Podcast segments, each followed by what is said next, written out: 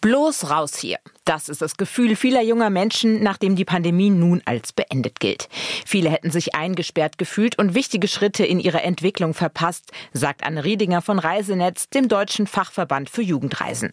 Und jetzt, da alles wieder möglich ist, möchten die Jugendlichen raus. Sie möchten entdecken, sie möchten sich entwickeln, sie möchten sich ausprobieren zusammen mit ihrer Peer Group. Also nicht mehr nur so in der Familie, wie das ja jetzt in den letzten drei Jahren hauptsächlich nur möglich war, sondern einfach mit ihresgleichen, nach ihren Interessen. Und das können sie jetzt Gott sei Dank alles wieder nachholen. Urlaub mit Freunden statt mit der Familie also, aber wo genau soll es hingehen?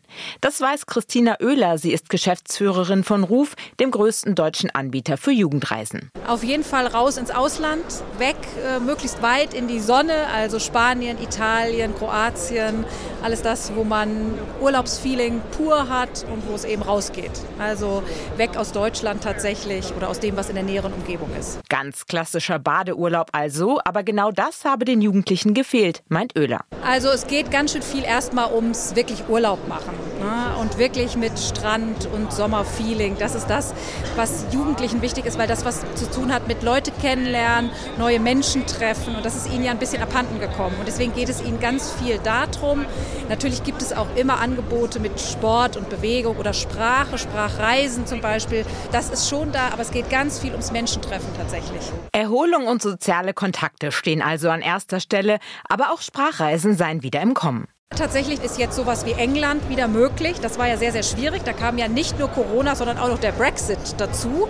Und England ist natürlich das klassische Mutterland des Sprachenlernens. Und eigentlich gehört es für jeden Jugendlichen irgendwie dazu, mal in England die Sprache gelernt zu haben.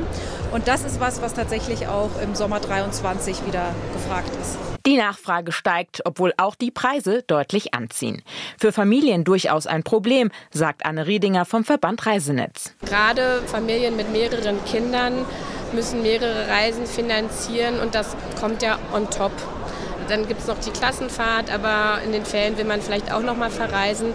Also das ist uns allen sehr bewusst und der Kinder- und Jugendreisemarkt ist auch kein Markt, wo die Margen für den Veranstalter sehr hoch sind, weil man einfach versucht, das Produkt so günstig wie möglich anzubieten, damit eben auch viele Kinder und Jugendlichen daran teilnehmen können. Dennoch müssten die Veranstalter die gestiegenen Kosten an die Eltern weitergeben, so Riedinger. Und die Angst sei groß, dass die Nachfrage wieder sinkt, wenn die Familien das bald nicht mehr stemmen können. Das ist aktuell nicht der Fall, ist aber natürlich eine große Sorge, weil wir denken, dass aktuell noch so ein Nachholungseffekt da ist, ja, dass man so sagt, ah, jetzt ging es die ganzen Jahre nicht, jetzt machen wir es, auch wenn es teurer ist.